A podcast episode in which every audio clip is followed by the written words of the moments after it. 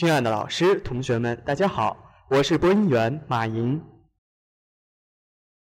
我是播音员李英姿。今天是二零一四年五月二十日，农历四月二十二，星期二。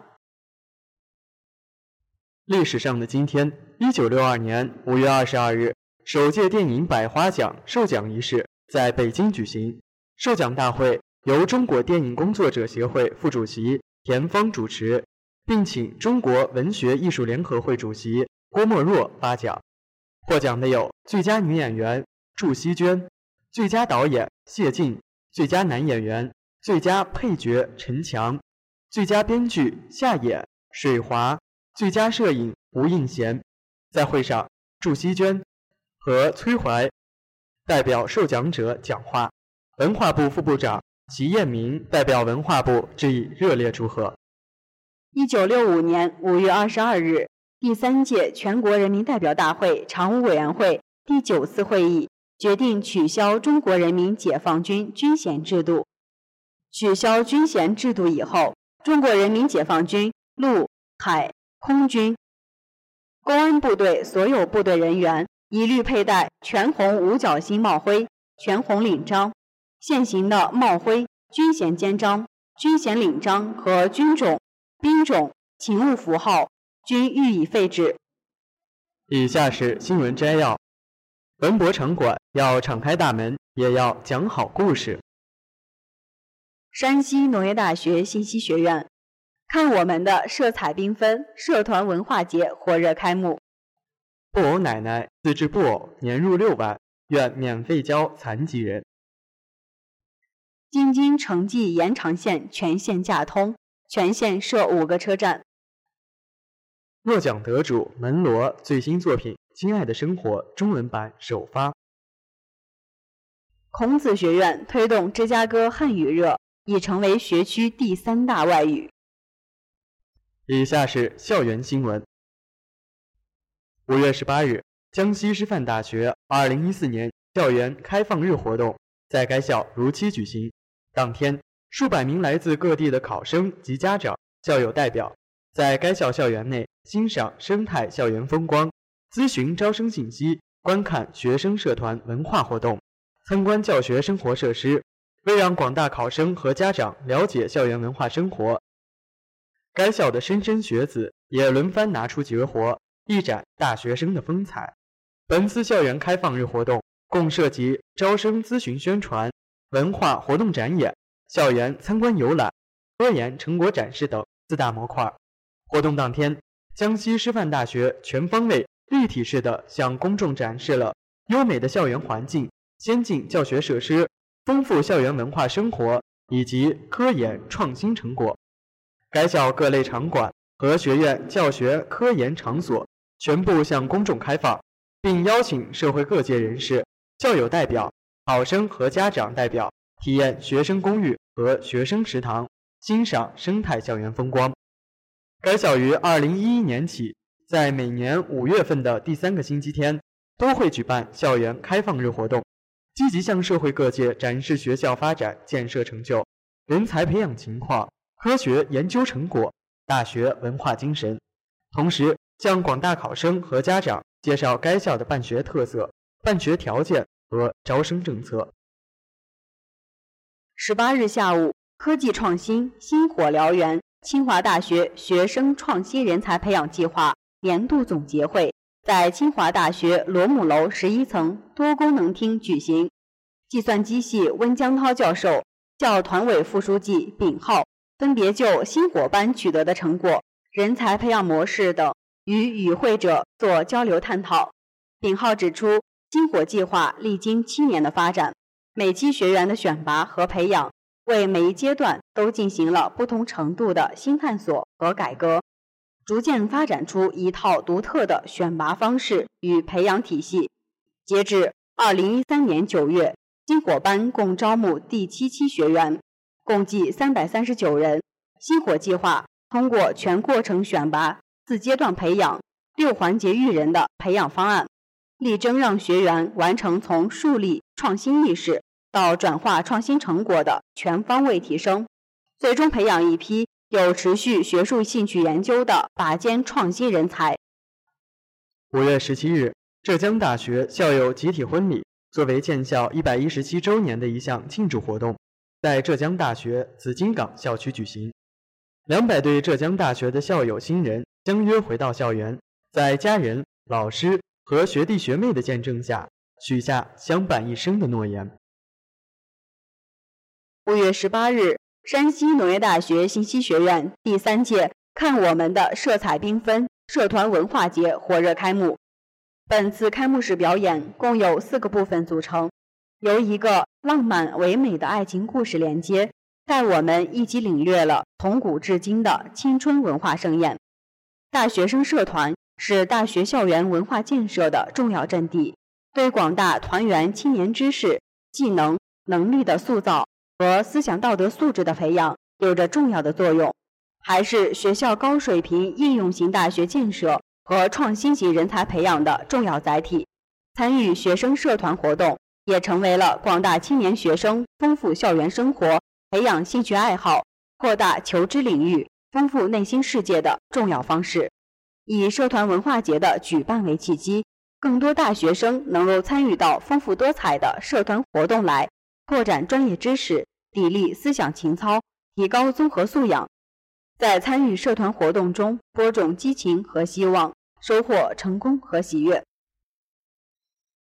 以下是国内新闻：五月十八日是国际博物馆日，作为主会场的南京博物馆亮出了压箱底儿的精品文物。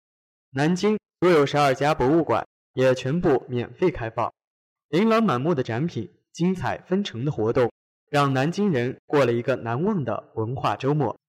今年国际博物馆日的主题是“藏品架起沟通的桥梁”，检视我们身旁。这两年，博物馆和普通百姓之间的距离正悄然走近，逛馆看展几乎成为与购物、逛街、看电影一样的普通人休闲选项。曾经属于小众品味、阳春白雪的博物馆变得触手可及，让人时不时想去坐坐。南京历史文化、科技教育资源之丰盛，如同一座宝库，各种文物奇珍、科技创意、文创精品，也许就藏身在市民百姓走过路过的某条街巷、某个院子里。但这些宝贝，只有让市民们感受到、享受到，才能化成有形为无形，成为现代人生活中的心灵愉悦、精神探险。在公立文博场馆免费开放。已成为大趋势的情况下，那些收费场馆也许在保管、收藏、科研等方面做到了尽职尽责，但是在推动藏品与百姓沟通的效果上，却要打上一个问号。国际博物馆日，众多文博场馆免费开放，展示出沟通姿态，市民踊跃参观的热情，更体现出沟通之盼。这同时也提醒相关部门积极创造条件。让更多文博场馆加快敞开大门进入免费名单。京津城际延长线近日全线架通，京津城际延长线工程主体工程在年底前完工，全线轨道铺通。由中铁十八局集团承担的京津城际延长线主要工程包括路基、桥涵、站场、箱梁铺架等，管段全长三十四点七三三公里。京津城际延长线连接天津站至于家堡交通枢纽，建成后将实现北京南站至滨海新区商务核心区于家堡四十五分钟，市区至滨海新区商务核心区于家堡十五分钟的快速通达。京津城际延长线线路全长约四十四点八公里，全线设五个车站，分别为天津站、机场西站、军粮城北站。塘沽站、于家堡站，除了于家堡，京津城际延长线还将通过机场线抵达天津机场，使乘客感受到空地联运和无缝换乘给出行带来的便利。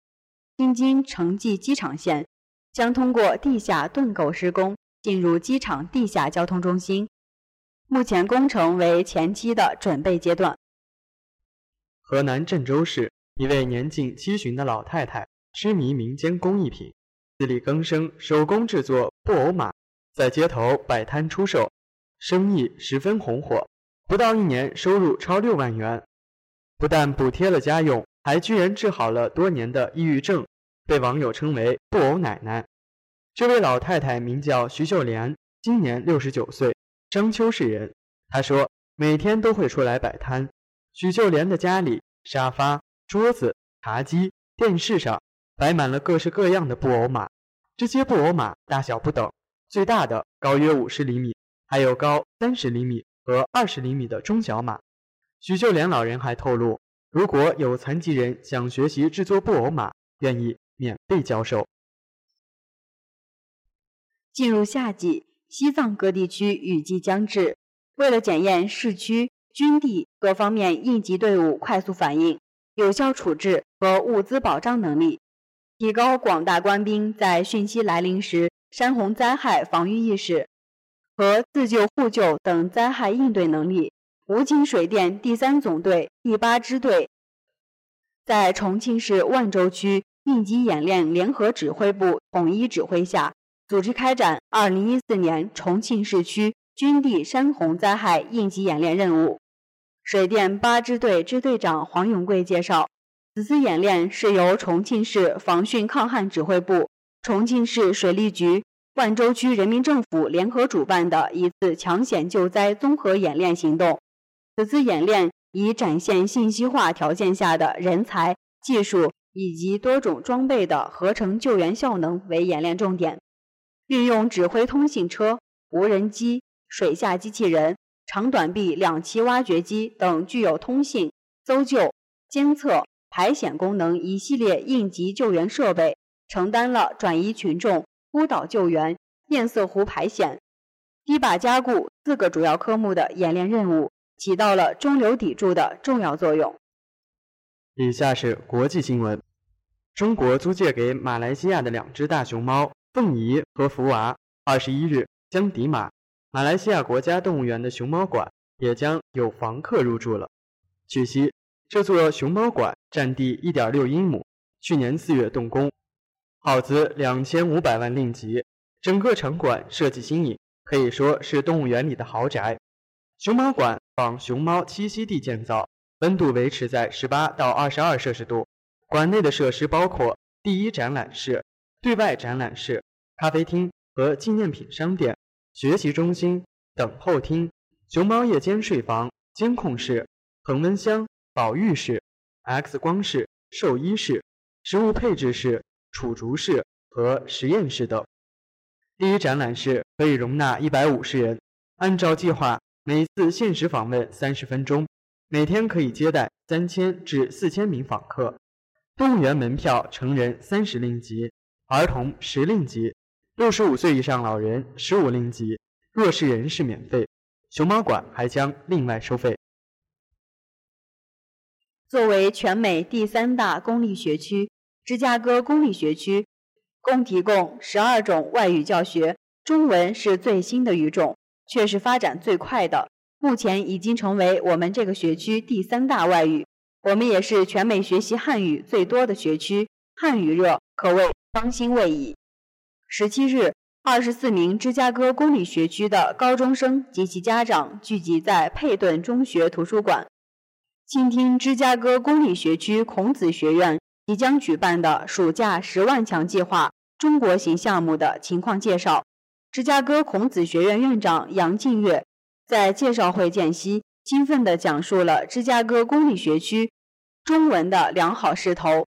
芝加哥孔子学院成立于2006年，组织十万强中国行项目已有三年历史，其中两年由万象美国公司赞助。十万强计划由美国政府发起，但资金来源主要是企业、民间机构及慈善家。万象美国公司是设立在美国中西部最大的中国公司之一，也是美国国会认证的十万强计划赞助公司之一。十八日，俄罗斯外长拉夫罗夫与德国外长施泰因迈尔通电话，就乌克兰局势进行讨论，双方呼吁冲突双方缓解紧张局势。俄罗斯外交部称，两国外长。对乌克兰继续发生军事冲突表示担心，双方均认为必须缓解紧张局势，放弃武力，以避免继续造成人员伤亡。为了就宪法改革问题进行全面对话开创条件，拉夫罗夫与施泰因迈尔还指出，乌克兰圆桌会议具有重要的意义。今年二月，乌克兰会议解除了亚努科维奇的总统职务，修改了宪法，将总统大选定于五月二十五日。乌克兰东部顿涅茨克及卢甘斯克人民共和国五月十一日举行全民公投。百分之九十的选民支持独立。十二日，两地宣布脱离乌克兰。俄罗斯总统普京于五月二十日开始对中国进行国事访问，并出席亚信上海峰会。近一段时间，普京在乌克兰问题上强势出击，一些国家对俄台上制裁，台下使绊子，你方唱罢我登场。在这样的背景下，普京此次访华自然成为国际社会和中国公众关注的焦点。中俄双方是两国在重大国际问题上的一致原则立场，是维护地区和全球稳定的重要因素。双方都有加强国际战略协作的愿望。毫无疑问，双方在涉及彼此核心利益问题上将进一步加强相互支持。另一方面，双方根据国际格局东升西降的战略判断，更加重视中俄在金砖国家、上海合作组织、G20 等机制的协作，这应是俄罗斯在当前乌克兰危机背景下的必然选择。以下是娱乐新闻：五月十八日晚，第六十七届戛纳国际电影节为美国著名电影人汤米·李·琼斯自编自导影片。《宋乡人》举行首映仪式，结合了希尔维斯特·史泰龙、哈里森·福特、梅尔·吉布森、安东尼奥·班德拉斯等超豪华好莱坞硬汉组合的《敢死队三》主创班底，为红毯秀压阵，引爆全场。法国当地时间五月十七日下午，史诗巨制《太平轮》在戛纳电影节举办了海外新闻发布会。导演吴宇森携主演章子怡、金城武、宋慧乔、黄晓明、佟大为、长泽雅美、王千源等集体亮相。现场谈到让人落泪的电影剧本，众位主创情绪激动，吴宇森更是坦然直面患癌的传闻。吴宇森承认患癌，并表示工作就是我的生命。以上是今天的全部新闻。本期新闻由韩景新编辑，李豆豆策划。感谢大家的收听，我们明天再见。再见。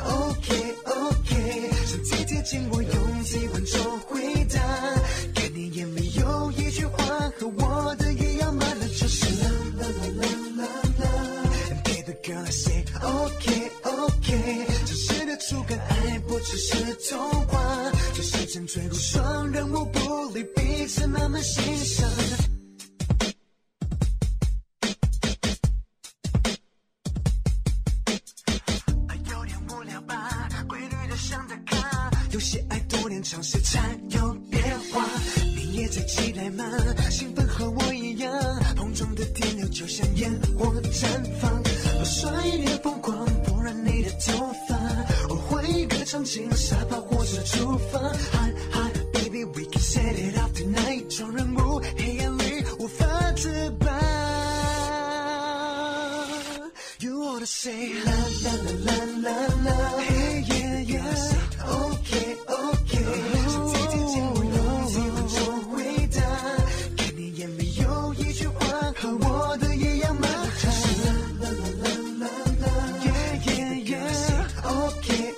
okay.